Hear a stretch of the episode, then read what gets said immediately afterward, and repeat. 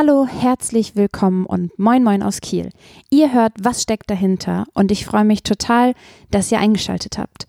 Ich bin Liv, Studentin an der Christian Albrechts Universität zu Kiel und das ist mein Podcast. Und heute schon mit Folge 2.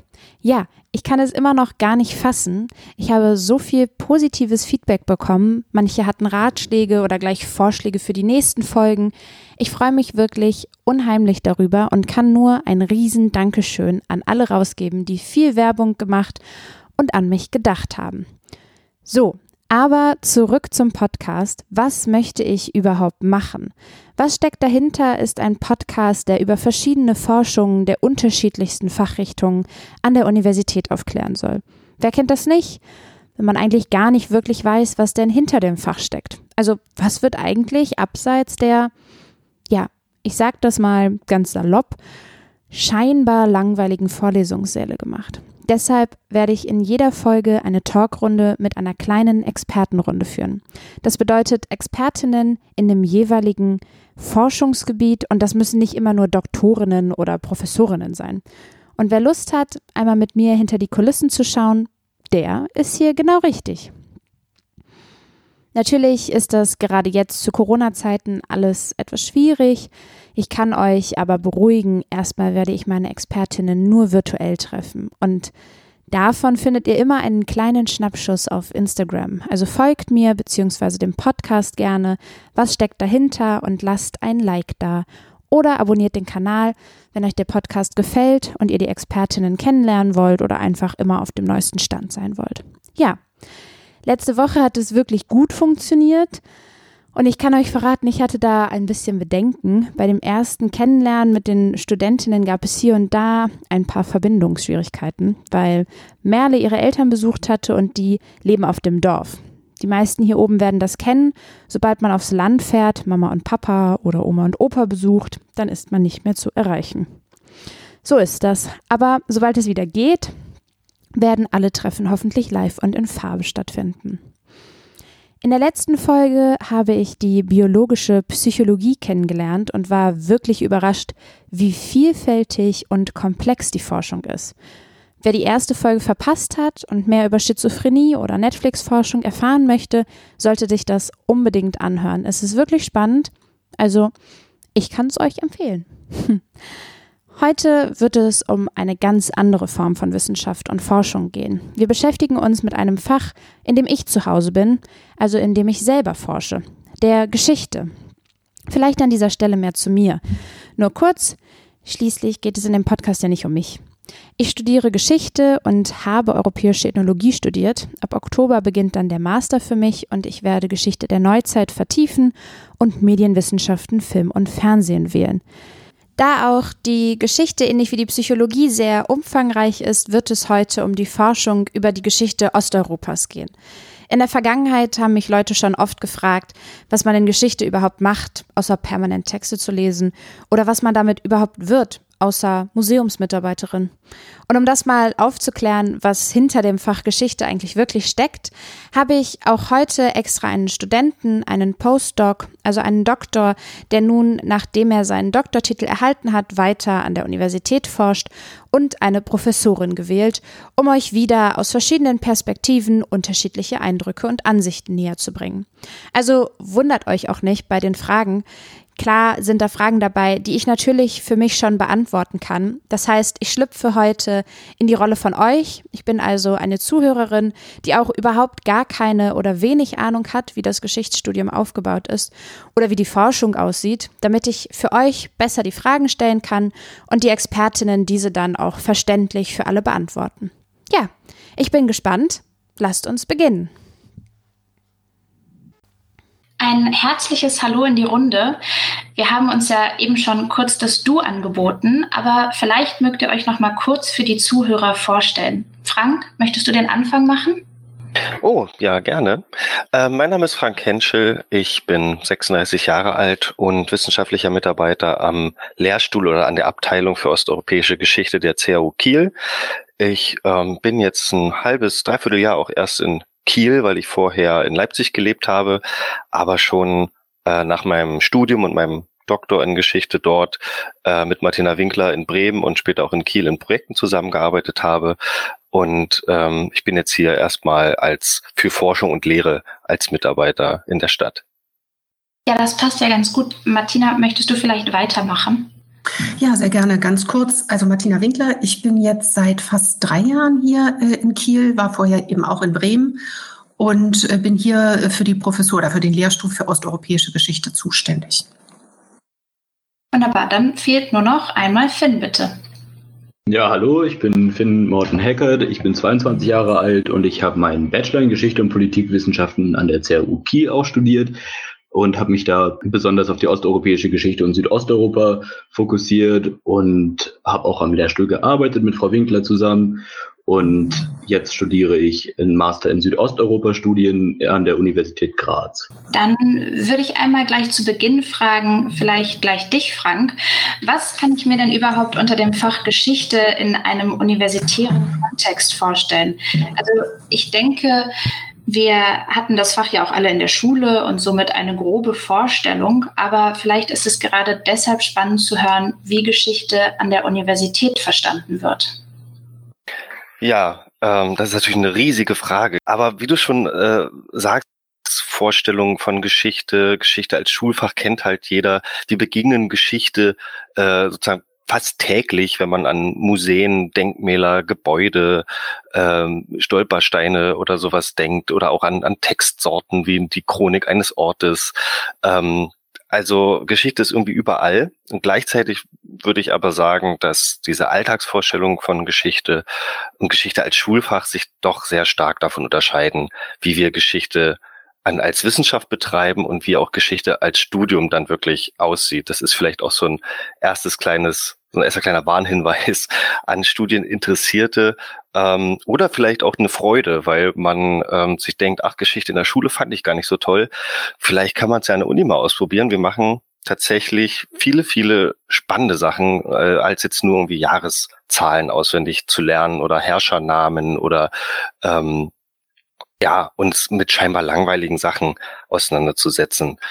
Ähm, ich würde sagen, bei Geschichte als Wissenschaft, und das ist auch die zentrale Kompetenz, die man im Studium gewinnt, geht es gar nicht so sehr darum, jetzt irgendwie eine Kolonne eben von Daten und Ereignissen und Personen auswendig zu lernen und das dann irgendwie wiedergeben zu können. Ganz im Gegenteil, geht es eigentlich darum, so einen kritischen Blick zu entwickeln, ein analytisches Denken äh, auszubauen, in Zusammenhängen und Kausalitäten denken zu können.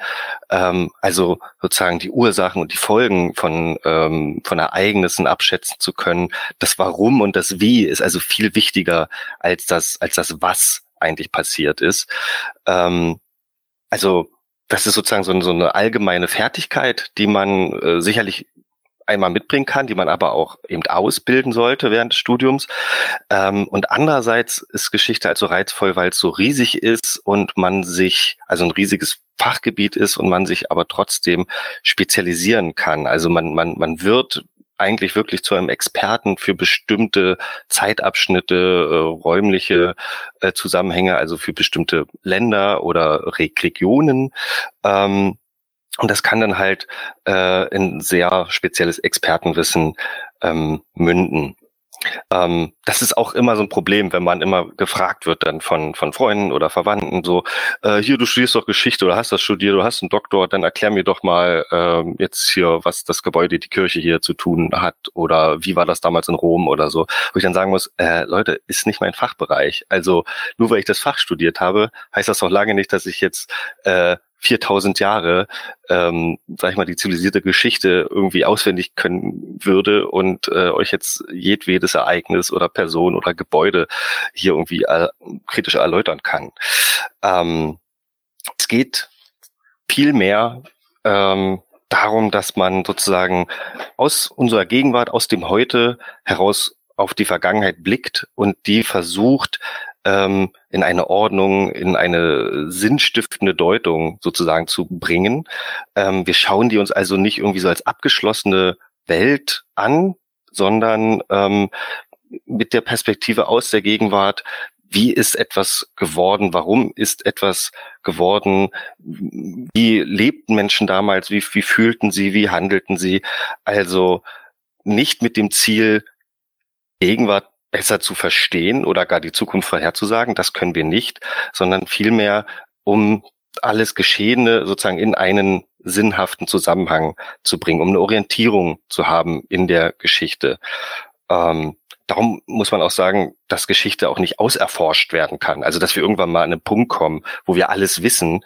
Ähm, wir finden auch keine ewigen Wahrheiten oder Gesetze, wie das ähm, vielleicht in der Geschichtsphilosophie von Karl Marx ähm, jedem mal bekannt äh, sein könnte.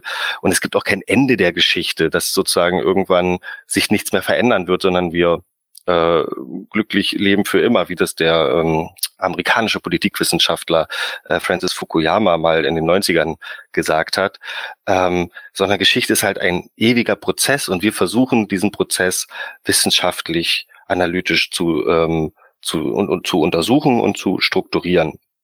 Du hast es ja schon gesagt, dass man das jetzt nur grob skizzieren kann und du sprichst ja auch schon den Fachbereich an, was ganz gut äh, passt.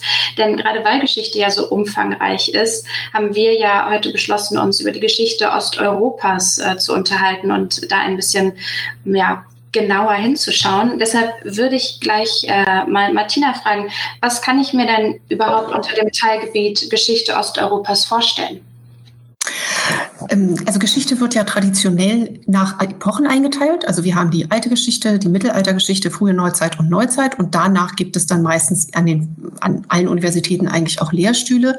Eine andere Möglichkeit, ähm, zu Disziplinen zu schaffen, ist nach Themen. Also es gibt vielleicht Geschlechtergeschichte oder Public History oder so.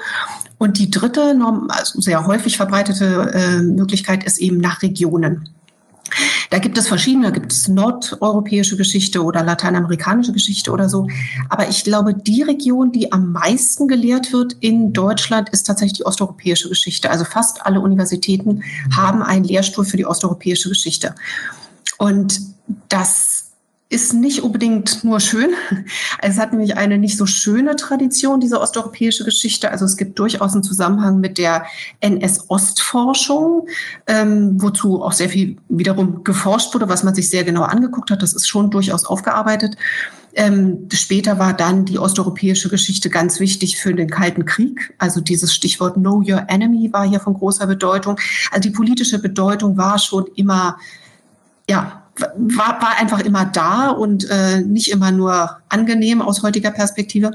Wie gesagt, es gibt es sehr, sehr viel. Viele Leute sind da erstmal überrascht und denken, das ist ja total exotisch, ist es aber eigentlich gar nicht.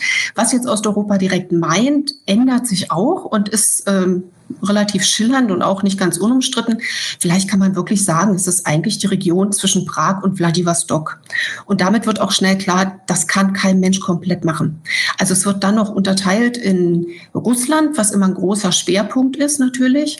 Dann gibt es Osten Mitteleuropa, was wir auch relativ stark machen hier in Kiel. Und dann gibt es eben auch Südosteuropa.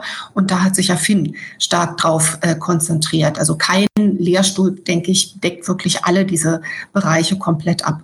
Und thematisch gibt es schon vielleicht Dinge, wie wir spezifisch machen, aber im Großen und Ganzen ist es so und sollte auch so sein, finde ich, dass wir ähnliche Fragen stellen ähm, mit natürlich dann speziellen Ausprägungen wie die, ich sage jetzt mal, normale Geschichte. Also das soll, ich finde nicht, dass die osteuropäische Geschichte sich jetzt irgendwie abgrenzen sollte oder irgendwie sagen würde, wir machen jetzt was ganz, ganz anderes. Ja, ich hoffe, so kann man das halbwegs gut beschreiben. Ja, perfekt. Also obwohl es sich, ich sag mal in Anführungsstrichen, nur um ein Teilgebiet der Geschichte handelt, äh, ist es ja trotzdem noch unglaublich äh, umfangreich. Hm, vielleicht jetzt für alle, die sich fragen, ob Geschichte auch etwas für Sie wäre oder ob Sie ja vielleicht in den Bereich mal reinschnuppern wollen. Was sollte denn eine forschungsinteressierte Person für Interessen oder eventuell auch Fähigkeiten mitbringen? Ähm, ich denke, man sollte auf jeden Fall sehr gerne lesen. Also wer nicht gerne liest, ist hier tatsächlich falsch. Man sollte Spaß haben am Nachdenken. Also denkfaule Leute sind hier auch falsch. Das kann man einfach ganz klar so sagen. Und generell, aber das gilt ja eigentlich für jedes Fach, man sollte neugierig sein. Also man sollte irgendwie sagen, ich will was wissen, ich will was Neues lernen. Das ist ein bisschen unspezifisch, ich weiß, aber das erscheinen mir, erscheinen mir wirklich die allerwichtigsten Dinge zu sein. Ja, ich glaube, dass man schon eine grobe Vorstellung jetzt gewonnen hat, auch gerade durch die Erklärung, womit beschäftigt sich Geschichte überhaupt und womit beschäftigt ihr euch im Speziellen. Also kurz ein Aufruf an alle Zuhörer. Wenn euch das hier schon begeistert hat, dann könnt ihr natürlich immer auch als Gasthörer mal in eine Vorlesung reinschnuppern oder euch auch mal in ein Seminar setzen. So, es ist ja offensichtlich, dass ihr drei für das Fach brennt. Und wenn ich jetzt nach einem Begriff fragen würde oder nach einer kurzen Erläuterung, was für euch das Fach so attraktiv macht, was, was wäre es dann?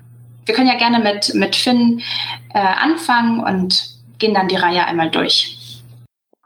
Für mich ist es ganz klar die Vielseitigkeit. Ich meine, diese Begrenzung auf Osteuropa, was ja auch schon, wir schon besprochen haben, ein sehr großer Raum ist, lässt ja auch auf, äh, auf der anderen Seite viel Offenheit für Forschung in verschiedenen Zeitaltern oder Epochen, beispielsweise Mittelalter, Neuzeit, Zeitgeschichte. Das sind ja alle Sachen, die man, wenn man es auf den Raum Osteuropa anwendet, ja auch in der Disziplin machen kann und dementsprechend ist es sehr vielseitig. Im Prinzip, das hat mich auch im Studium immer gereizt, ist, dass man im Prinzip wirklich alle möglichen Themen von Kindheitsgeschichte über Politikgeschichte, ähm, Kulturgeschichte, alles Mögliche erforschen kann und äh, wenn es halt irgendwie einen Bezug zu, zu Osteuropa steht.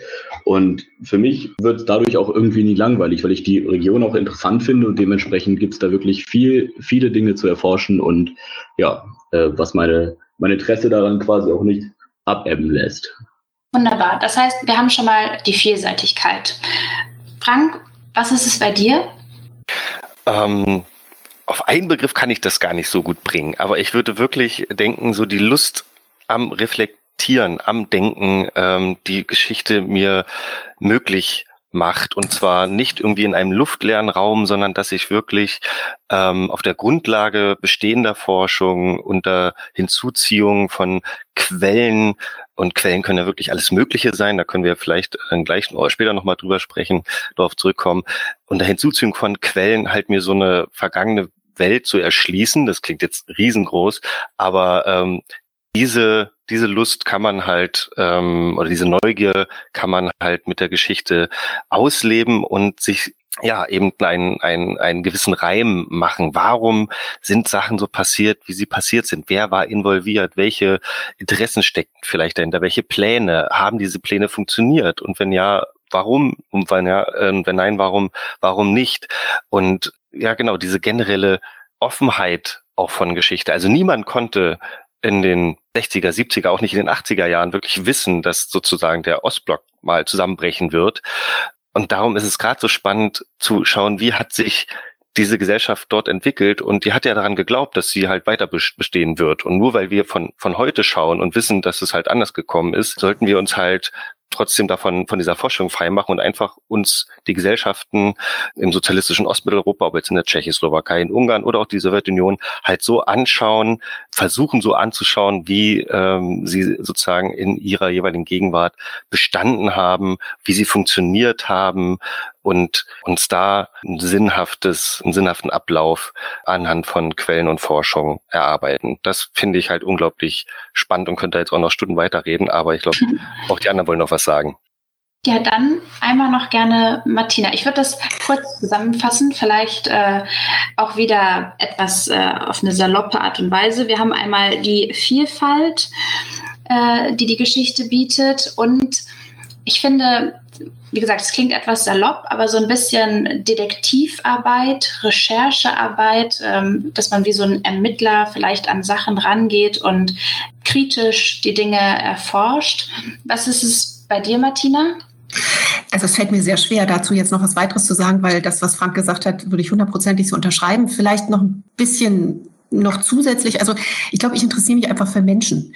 Und äh, ich finde es extrem spannend, wie Menschen denken und handeln und empfinden unter unterschiedlichen Bedingungen. Und, und historische Bedingungen sind eben unterschiedliche Bedingungen. Also ich gehe jetzt mal weiter zurück. Ne? Frank war jetzt eben bei der äh, Geschichte bis 89 und wenn man jetzt aber weiter zurückgeht, also wie beispielsweise funktionieren Gesellschaften mit wenig ausgeprägter Schriftlichkeit. Das ist komplett anders und es ist sehr schwer für uns, uns das vorzustellen, wie so etwas funktioniert. Oder wie funktionieren Herrschaftsgebilde, die man vielleicht noch gar nicht als Staaten bezeichnen kann, in denen Kommunikationswege ganz weit und ganz langsam sind. Und das, auch das ist sehr schwierig, sich das vorzustellen, das zu erforschen.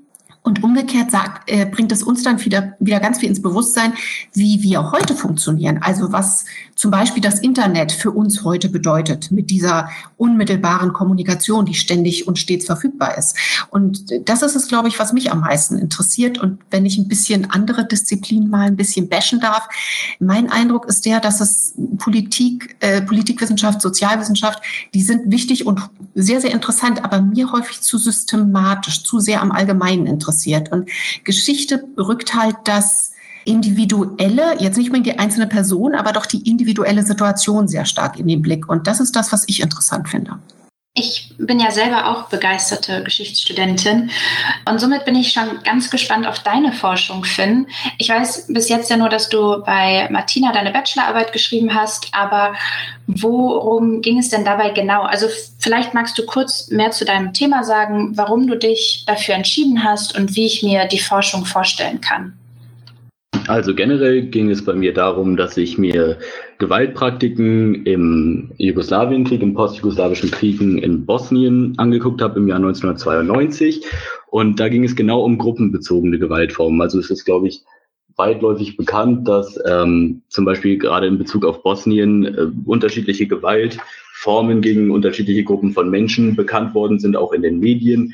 Äh, beispielsweise gab es Berichte über massenhafte Vergewaltigungen im Bosnienkrieg durch äh, Soldaten und Zivilisten äh, von den anderen Seiten oder halt auch, ähm, was ebenfalls irgendwo gruppenbasiert ist, äh, zum Beispiel massenhafte Exekutionen von Jungen und Männern. Ähm, Richtig, das soll nicht heißen, dass die anderen Gruppen nicht diesen Gewaltformen zum Opfer fallen konnten, aber man konnte generell schon ähm, Muster sehen, wie bestimmte Gruppen vornehmlich behandelt worden sind. Allerdings ist das oft in der Forschung meiner Meinung nach etwas wenig oder wenig oder ein bisschen zu verallgemeinert dargestellt worden. Also dann wurden zum Beispiel sich genau auf eine so eine Kategorie festgelegt, wie was ist mit Frauen passiert oder mit anderen Frauen, also quasi von der von der gegnerischen Gruppe oder mit Männern von der gegnerischen Gruppe. Allerdings habe ich dann auch festgestellt, wenn ich näher in die Quellen, als ich näher in die Quellen eingestiegen bin, dass es da doch ganz nuancierte Differenzierungen gab ähm, zum Beispiel diese Vergewaltigungen und äh, Exekutionen sind in diesem, in diesem Framing von ethnischen Kriegen immer vor allen Dingen über äh, Mitglieder der anderen äh, Gruppe fokussiert worden, was ja auch richtig ist. Das sind ja auch die meisten Opfer. Allerdings sind sie auch auf der eigenen Seite vorgekommen.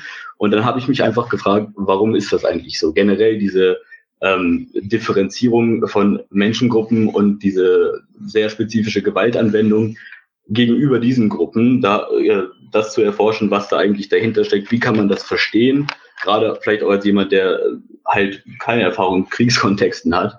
Und das war im Prinzip die große Frage dahinter, wie sich diese verschiedenen Gewaltformen erklären lassen und auch was sie bewirken in der in einer Gesellschaft, wenn sie stattfinden und dann zu schauen, welche Hierarchien werden dadurch vielleicht aufgebaut, welche Ordnungen und ja quasi welche was für ein Regime wird gestärkt. Also nicht nur zu schauen, dass es ähm, dabei nur geht, quasi das Territorium, äh, ich sage jetzt mal, ethnisch zu homogenisieren, sondern auch wirklich dann auf diesem Gebiet, was man dann erobert hat oder homogenisiert hat, dann auch wirklich eine spezielle Ordnung auch für die, ich sage jetzt mal, Mitglieder der eigenen ethnischen Gruppe aufzubauen und dann wirklich auch zu sanktionieren. Das ist etwas, was oft in den Hintergrund gerät und ich finde, dass es auch wichtig ist zu erwähnen. Wie gesagt, aber nur im Zusammenspiel mit, also quasi im Gesamtblick mit den anderen, also mit, mit den Praktiken der ethnischen Säuberung, die, wie gesagt, auch die Hauptkomponente dieses Kriegs auf jeden Fall darstellten. Das klingt nach einem absolut spannenden Thema. Ich kann mir auch vorstellen, dass das Arbeiten oder dass das Recherchieren ja auch bei dieser sehr ernsten Thematik trotzdem, ja, dass es vielleicht eine Spannung gab bei der ganzen, bei der ganzen Recherche. Ähm, wenn ich das richtig verstehe, wie gesagt, ist es ein sehr komplexes Thema. Hast du da vielleicht auch interdisziplinär geforscht? Also nur für die Zuhörer. Oftmals, wenn man forscht, reicht es nicht, nur seinen eigenen Fachbereich mit zu berücksichtigen, sondern man schaut auch nach links und rechts und guckt, welche Theorien oder welche schon vorhandenen Forschungen passen vielleicht auch zu dem Thema, was man quasi selber gerade bearbeitet. Deshalb nochmal meine Frage an dich. Hast du auch interdisziplinär gearbeitet? Ist es generell so in der Geschichte oder ähm, würde das jetzt vielleicht nur zu dem Thema passen? Was, wie war das bei dir? Also ich würde generell sagen, dass wir in dem Artstudium, also ich habe auch Fachergänzung Politikwissenschaft studiert, wie gesagt, dass wir generell irgendwie ähm, darauf ausgebildet werden, in mindestens zwei Disziplinen zu denken. Und auch da werden unterschiedliche Ansätze vermittelt. Und ich könnte jetzt nicht behaupten, dass ich jetzt in Geschichte keine politikwissenschaftliche Denkweisen anwende und andersrum. Also ich würde sagen, dass meine ganze Arbeit da auch irgendwie sich gegenseitig befruchtet zwischen den verschiedenen Disziplinen. Und das fand ich halt auch persönlich immer sehr gut. Und jetzt an dem Beispiel der Arbeit definitiv. Zum Beispiel habe ich dann, also es gibt so ein Konzept, wie gesagt, ich habe schon gesagt, dass sich viele Arbeiten vorher mit einer Kategorie beispielsweise beschäftigt haben, also anderen Frauen oder ähm, anderen Männern oder zum Beispiel gewissen Gewaltpraktiken. Und dann gibt es ein Konzept aus der äh, ursprünglich äh, Rechtswissenschaft, dann über Sozial- und Kulturwissenschaften, ich sag mal, übergewandert oder adaptiert, äh, das der Intersektionalität. Und das ist auch in der Geschichte angekommen. Und das bedeutet, dass quasi unterschiedliche Kategorien, sowas wie Gender, Ethnizität, Klasse, Alter und sowas, ähm, zusammen berücksichtigt werden, um unterschiedliche Behandlungsformen, Diskriminierungen und Privilegierungen in einem Kontext zu erarbeiten. Und dementsprechend würde ich sagen, ganz klar, habe ich ähm, habe ich da auch, also habe ich dieses Konzept auf die Geschichte angewendet und damit ist es, würde ich sagen, interdisziplinär. Und ja, und auch die Quellen sind aus unterschiedlichen Herkunftsbereichen. Also beispielsweise ich habe mit, mit Rechtsquellen gearbeitet, mit Zeugenaussagen vor dem Internationalen Strafgerichtshof. Also gut, aber ich habe das natürlich dann nicht aus einer rechtswissenschaftlichen Perspektive betrachtet, sondern aus dieser eben vorgestellten intersektionalen kulturwissenschaftlichen äh, kulturhistorischen Perspektive betrachtet. Und dementsprechend würde ich sagen, ja, also wirklich sich komplett auf eine Disziplin zu beschränken, macht in diesem Kontext wenig Sinn, gerade auch, weil ich ja auch auf ähm, andere bereits publizierte Erkenntnisse aus den Gender Studies beispielsweise auch zurückgreifen konnte oder aus anderen intersektionalen Studien, ja. Wie ich das verstanden habe, und wie du es ja auch beschrieben hast, kann ich das aber trotzdem auf die allgemeine Forschung der Geschichte sehen. Also nicht nur jetzt im Speziellen für dein Thema, sondern wirklich auch für die Forschung in der Geschichte, dass man halt interdisziplinär schaut und mehrere Aspekte mit berücksichtigt. Ja, dann sind wir auch schon mitten in der Forschung angekommen. Meiner Meinung nach ja der spannendste Teil des Studiums. Vielleicht können wir das noch etwas vertiefen. Was für Schwierigkeiten kann es denn in der Forschung geben? Also ich habe jetzt gleich die Problematik der Oral History zum Beispiel im Kopf, also die Auseinandersetzung mit Zeitzeugen. Da wird ja das Erlebte immer subjektiv von jedem anders wahrgenommen. Was könnt ihr da irgendwie noch zu, zu sagen? Welche Schwierigkeiten habt ihr auch schon in der Forschung erlebt? Vielleicht, wenn ich da anknüpfen darf, wo ich aufgehört habe mit den Zeugenaussagen vor dem mit denen ich gearbeitet habe in meiner Bachelorarbeit. Ich habe festgestellt beispielsweise, man könnte natürlich sagen, okay, also es ging darum, es im Prinzip haben vor dem Internationalen Strafgerichtshof, womit ich gearbeitet habe in Den Haag, Überlebende der Internierungslager in, der, in dem Bereich Prijedor, den ich mir angeguckt habe in Bosnien, ausgesagt, was sie in den Lagern erlebt haben. Da habe ich mir insgesamt 23 Aussagen rausgesucht von Menschen mit unterschiedlichen sozialen äh, Ausgangsbedingungen, wie von verschiedener ethnischer Zugehörigkeit, Geschlechtszugehörigkeit und so weiter und so fort. Und richtig, da wurde ich auch schon öfter im Kolloquium, als ich das äh, vorgestellt habe, dann auch gefragt, ja, aber wie kann das denn, ist das denn irgendwie ein Narrativ? Das ist sicherlich, was Sie da vorstellen. Aber ähm, kann man das denn überhaupt für bare Münze nehmen im Prinzip, was Sie, und kann ich da solide Schlüsse daraus ziehen? Das ist natürlich schwierig bei Zeitzeugen, dass sich viele, also dass sich auch gewisse Muster ergeben haben. Also von den 23 Zeugen, wenn sie mehr oder weniger einer Kategorie zugeordnet werden konnten, wie zum Beispiel muslimisch und weiblich im Alter von 35 Jahren oder sagen wir 20 bis 40 Jahren und äh, mit einer hohen Klassenzugehörigkeit.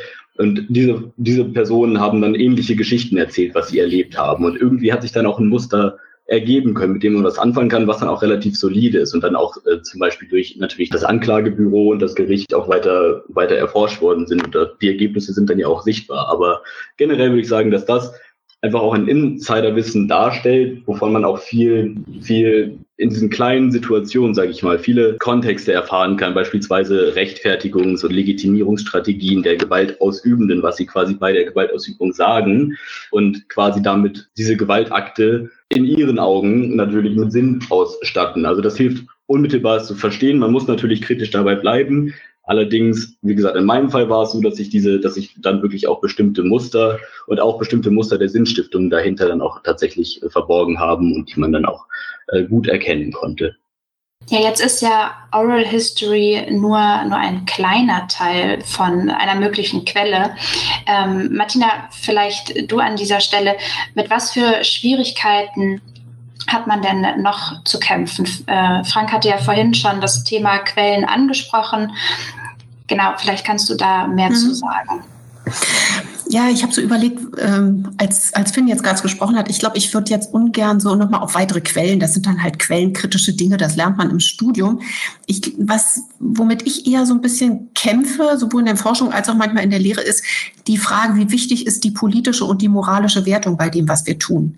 Das ist natürlich bei vielen Dingen ist es eindeutig. Also wenn ich mich wie Finn mit äh, Massenvergewaltigungen ähm, befasse, dann ist das mit der moralischen Wertung völlig klar ähm, oder sollte zumindest völlig klar sein. Äh, ich, die Frage ist, wie sehr das meine konkrete Arbeit beeinflussen kann und soll. Und ich glaube, es ist vielleicht einfacher, das zu klären, wenn man an, auf frühere Geschichte eingeht. Also wenn man, sagen wir mal, für die frühe Neuzeit, eine Kollegin von mir, die äh, frühe Neuzeit des äh, Moskauer Reich erforscht, die hat mal gesagt, ich finde Leibeigenschaft auch nicht gut. Ich bin auch gegen Leibeigenschaft. Aber ich versuche hier zu verstehen, was die Leibeigenschaft für diese Gesellschaft bedeutete. Und manchmal ist es tatsächlich so, glaube ich, dass wenn man dieses, wenn man versucht zu verstehen, wie hat eine Gesellschaft funktioniert, dann kann mir diese Wertung sehr schnell im Weg stehen. Also ein anderes Beispiel dafür ist, das wird Frank vielleicht auch kennen, weil er sich eben auch mit der Kindheitsgeschichte auseinandersetzt. Viele, gerade Studierende, versuchen sehr schnell zu bewerten. War das jetzt gut oder war das jetzt schlecht, diese Erziehungsmaßnahme oder was weiß ich, diese Schulreform oder so. Aber ich glaube, das kann, also für mich ist es so, das mögen andere, Dinge, andere Leute anders sehen. Ich glaube, das bringt nicht so wahnsinnig viel, wenn ich immer diese Wertung drin habe, sondern es geht eigentlich erstmal darum, einen Schritt zurück zu machen, meine persönliche Wertung mal kurz auszuschalten, die natürlich immer da ist, das ist ganz klar. Aber ich versuche doch einen Moment, die auszuschalten und dann eher zu verstehen, was hat das verändert? Was bedeutet das? Warum haben die so entschieden und nicht anders? Und das ist, glaube ich, eine Sache, mit der ich immer wieder so ein bisschen zu kämpfen habe. Also ist ganz klar die eigene Neutralität im Fokus, wenn man, wenn man forscht. Oder man muss sie auf jeden Fall beachten, damit man nicht seine eigene Meinung mit in das Ergebnis mit einfließen lässt. Du hast jetzt gerade Kindheitsforschung angesprochen.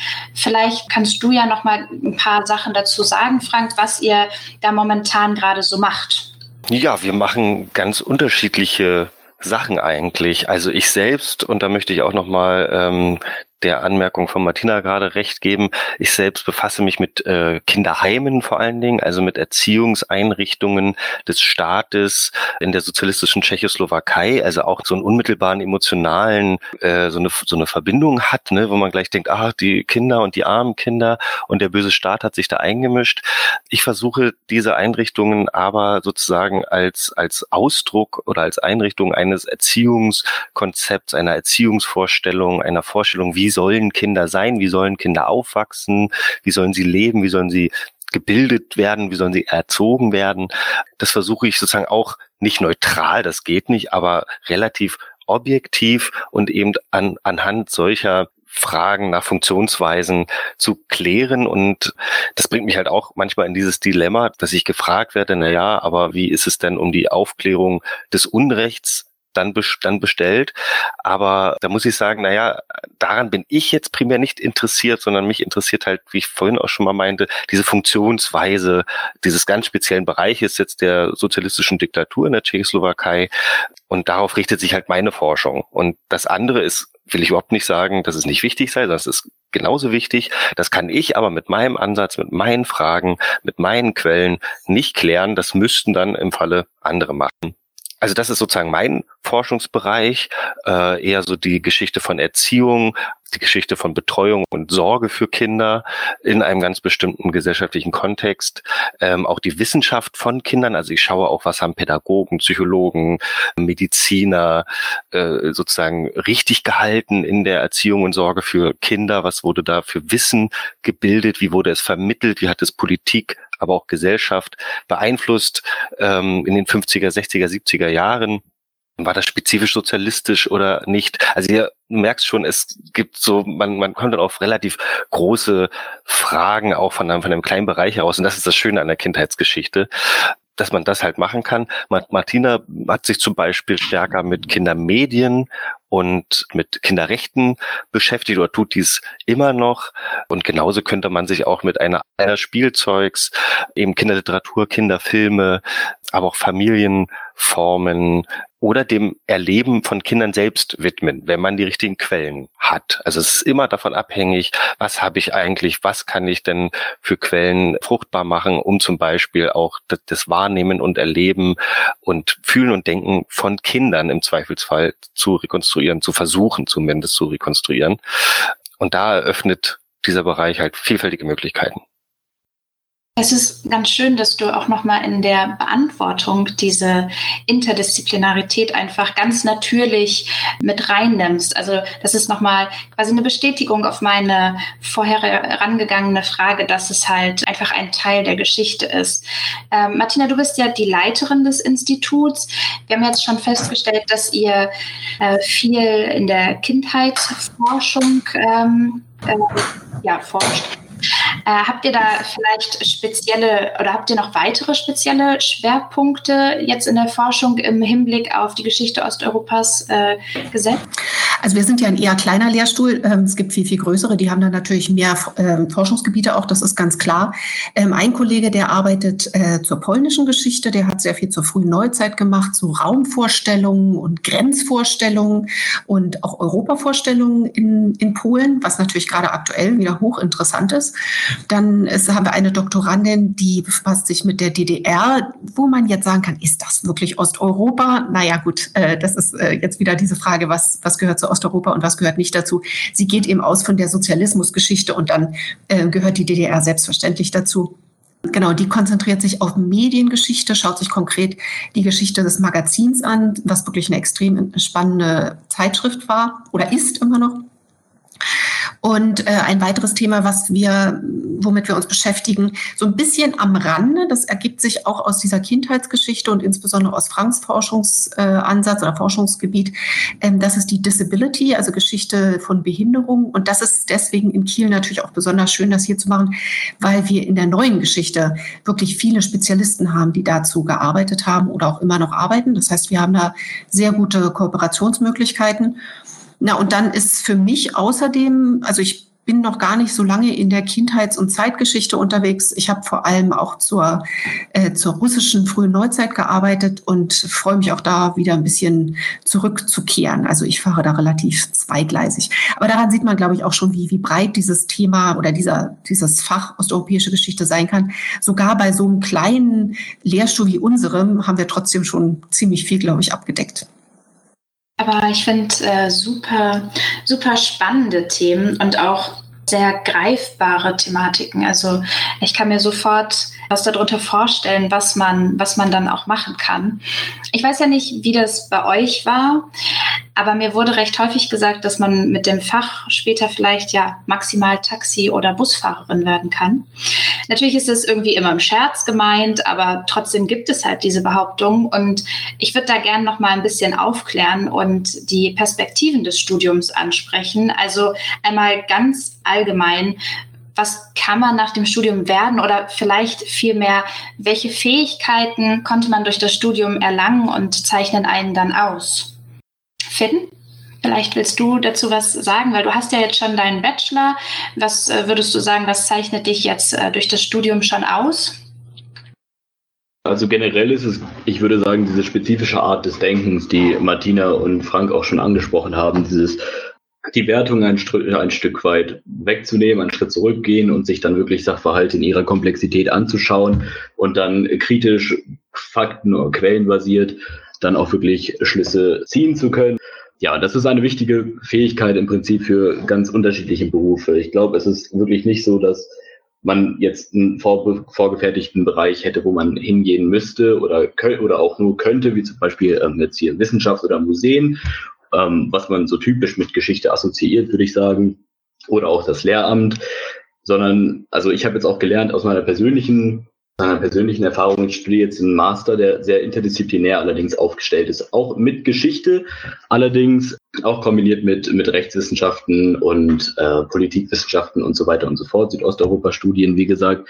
Und da lernt man dann auch schon wirklich interdisziplinär und verschiedene, verschiedene Fächer miteinander zu verknüpfen im Denken. Und da muss ich auch sagen, dass mir auch da die Geschichte wirklich weiterhilft. Also dieses, auch wirklich dieses, ähm, die Art zu analysieren, Sachverhalte zu analysieren und aber auch wirklich das, das Wissen selbst, was ich mir im Studium aneignen konnte zu der Region Südosteuropa und deren Geschichte quasi, hilft wirklich dabei, auch Sachverhalte irgendwie tiefer zu verstehen, die auch noch heute Thema sind, weil die auch meistens nicht aus dem Nichts kommen, sondern auch irgendwie historische, historisch verwurzelt sind und auch historisch damit jedenfalls teilweise erklärt werden müssen. Und ähm, ja, also zum Beispiel kann man dann auch, also zum Beispiel hier bei uns, bei, ähm, ich habe Kommilitonen, die sind dann am Ende äh, bei, bei EU-Institutionen oder UN-Institutionen gelandet, auch wenn sie das vorher gar nicht gedacht haben, die auch mit osteuropäischer Geschichte angefangen haben. Aber wie gesagt, das muss man auch nicht. Man kann auch in der Wissenschaft bleiben. Also ich persönlich möchte auch gerne noch ein, ähm, eine Dissertation schreiben, Dissertationsprojekt in Angriff nehmen. Mir macht das Spaß.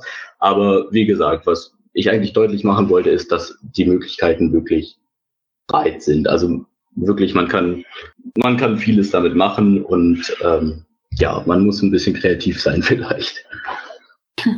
Vielleicht an der Stelle, für uns ist das ganz klar, aber eine Dissertation schreiben bedeutet dann quasi, dass Finn danach den Doktortitel erlangen kann. Ja, jetzt kommen wir auch schon zum Ende unserer, ich finde, sehr angeregten Unterhaltung. Mich würde aber noch einmal abschließend interessieren, welche wissenschaftlichen Arbeiten beziehungsweise Themen gerade jetzt aktuell oder vielleicht auch als nächstes anstehen und gerne auch wieder wie am Anfang einmal äh, in der Reihe.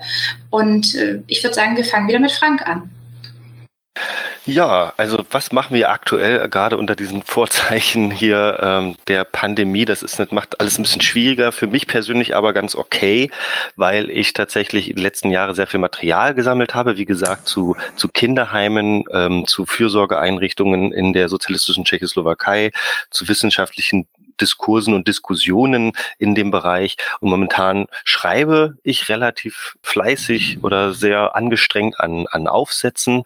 Da geht's jetzt nicht nur um die Kinderheime selbst, sondern vor allen Dingen, was für Kinder denn eigentlich dahin kam. Also ich beschäftige mich dann mit so Vorstellungen von Schwererziehbarkeit, was es ja heute als, als landläufigen Begriff auch noch gibt. Aber ähm, wie, was wurde damals darunter verstanden? Was hat man mit, wie, wie hat man diese Kinder wahrgenommen? Warum hat man die dann in Heime gebracht. Auch Vorstellungen von Familie und korrekter Erziehung durch die Eltern spielen da natürlich eine wichtige Rolle.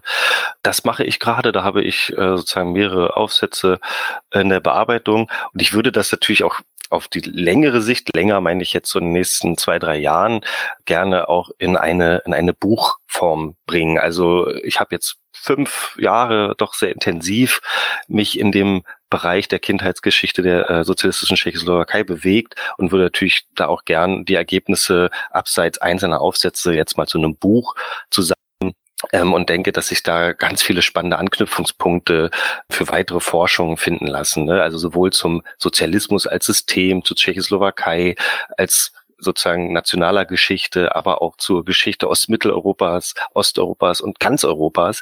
Denn Fragen von Kindheit, und das hat Martina auch schon angesprochen, berühren tatsächlich unfassbar viele gesellschaftliche, kulturelle Bereiche. Und deswegen ist das ja auch so ein spannendes, so ein spannendes Fach und so ein spannendes Feld.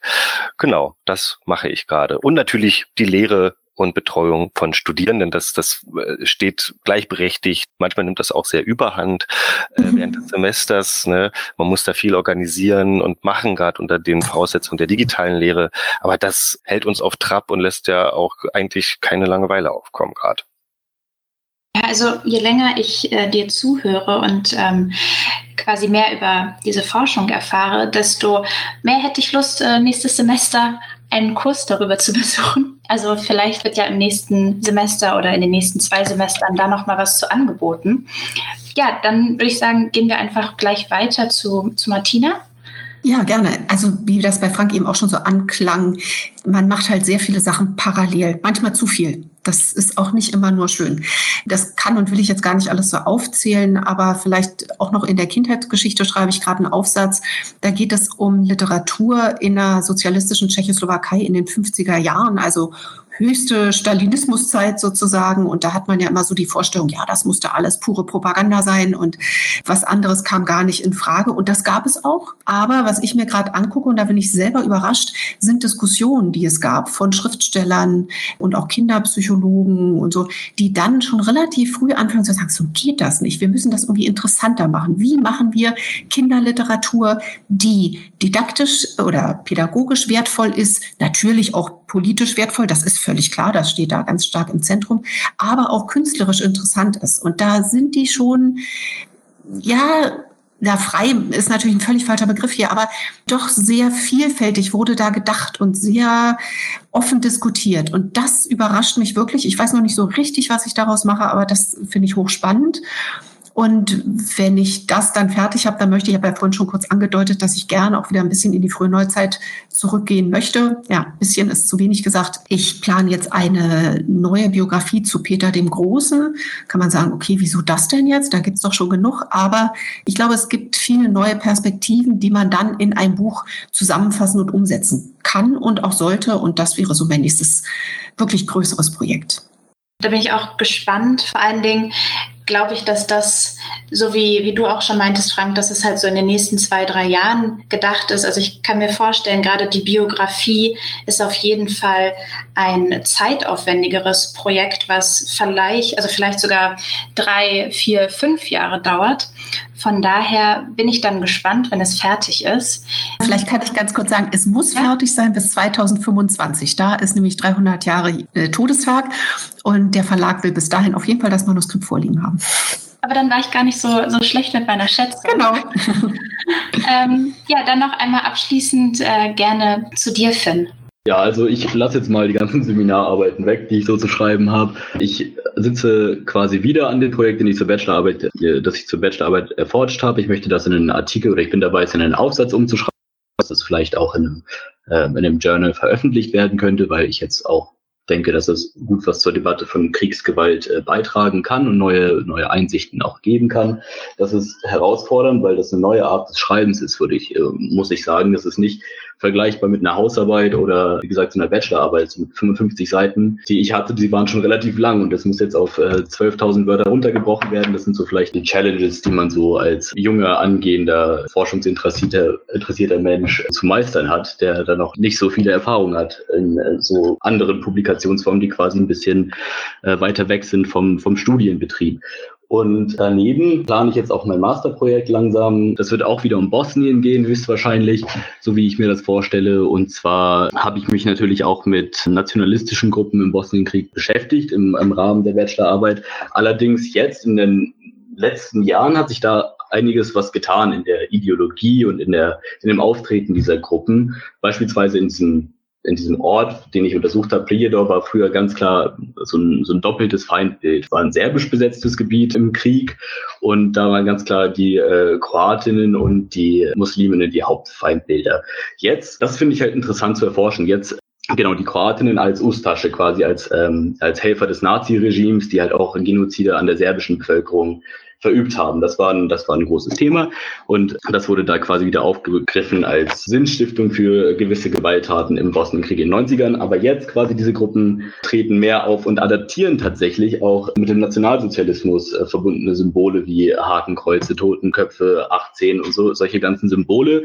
Und das finde ich sehr spannend tatsächlich, dass da quasi so eine Art Europäanisierung von nationalistischen Gruppen stattfindet. Und zwar die dann quasi im Namen von einer, nicht mehr nur quasi Serben gegen andere Nationen sowas kämpfen oder Stimmung machen, sondern tatsächlich sich eher verbünden mit anderen nationalistischen Gruppen aus anderen Ländern und so einen quasi paneuropäischen, auch sehr rassistisch-nationalistisch vor allen Dingen definierten äh, Nationalismus praktizieren und der sich dann quasi vor allen Dingen gegen Muslime richtet. Im Rahmen der sogenannten Migrationskrise wurde das ja deutlich und aber ich möchte auch gerne wissen, was das eigentlich für Auswirkungen hat auf die Beziehungen innerhalb des sehr äh, multireligiösen Bosniens. Das ist so, was ich mir momentan vorstelle. Das muss ich noch ein bisschen verfeinern, aber das ist so die grobe Idee. Dann wünsche ich euch dreien auf jeden Fall bei allem viel, ja, viel Glück klingt so, klingt so banal irgendwie, aber viele wissenschaftliche Erfolge und Erkenntnisse. Und ich bedanke mich recht herzlich bei euch für für die Unterhaltung. Mir hat es total Spaß gemacht und ich habe tatsächlich wieder eine Menge erfahren. Ich sage Tschüss und bis bald, wenn, ja, wenn die Universität wieder ihre Tore öffnet und wir uns dann mal über den Weg laufen. Ja, vielen Dank auch von meiner Seite. Tschüss. Genau, danke. Tschüss. Ich bin noch immer ganz geplättet von der Talkrunde. Obwohl ich ja selber Geschichte studiere, waren mir diese Forschungsschwerpunkte gar nicht in aller Einzelheit bekannt. Und ich bin wirklich tief beeindruckt. Also das geplättet ist quasi gar nicht im negativen Sinne gemeint, sondern wirklich im positiven. Ich weiß gar nicht, ob es allgemein daran liegt, dass ich, ähm, ich nenne es mal nerdig, eine sehr begeisterte Geschichtsstudentin bin oder ob es euch da genauso geht. Äh, gebt mir da gerne mal ein Feedback. Gerade die Interdisziplinarität finde ich extrem reizvoll. Nach einem Geschichtsstudium ist man vielleicht nicht wie in der Medizin oder bei Jura fest für einen bestimmten Beruf ausgebildet, aber ist das wirklich ein Nachteil? Die Forschung kann thematisch wie in jedem Fach eigentlich sehr vielfältig sein. Bestimmt verunsichert es viele, nicht genau zu wissen, wo es nach so einem Studium hingehen soll, aber ich kann euch nur Mut geben und auch Finn nochmal recht geben. Sicher könnt ihr immer den Weg der Forschung wählen und wie ihr heute gelernt habt oder gesehen habt vielmehr oder gehört habt vielmehr, ist es, ähm, ist das sehr komplex und ähm, kann in alle Richtungen gehen. Oder ihr geht mit einem geschärften Blick in die unterschiedlichsten Berufe und das kann von Museumsarbeit über Journalismus bis hin zum Kulturmanagement wirklich fast alles sein. Die Forschung bietet also vor allem die Chance, sehr selbstständig, kritisch, das, ich nenne es mal, selber denken und selber reflektieren auszubilden. So, ich hoffe, euch hat meine zweite Folge gefallen und solltet ihr Fragen an mich oder die Expertinnen haben, kontaktiert mich gerne über Instagram oder Mail. Es gibt ein offizielles Was steckt dahinter Podcast-Profil, dort findet ihr dann auch meine Mailadresse.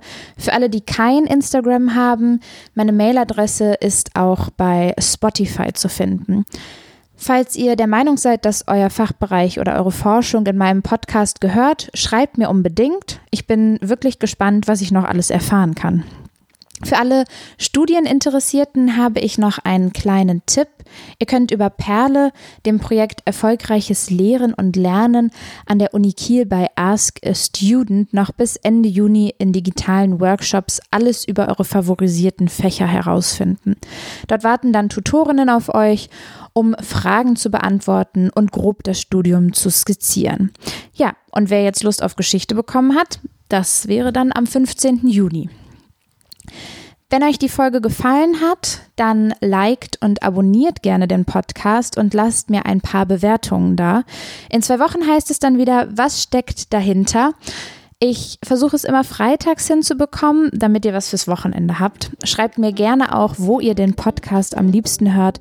Ist es eher ein Ich koche nebenbei oder Ich muss mich konzentrieren Podcast? Ich freue mich schon auf die nächste Folge. Tschüss und bis bald.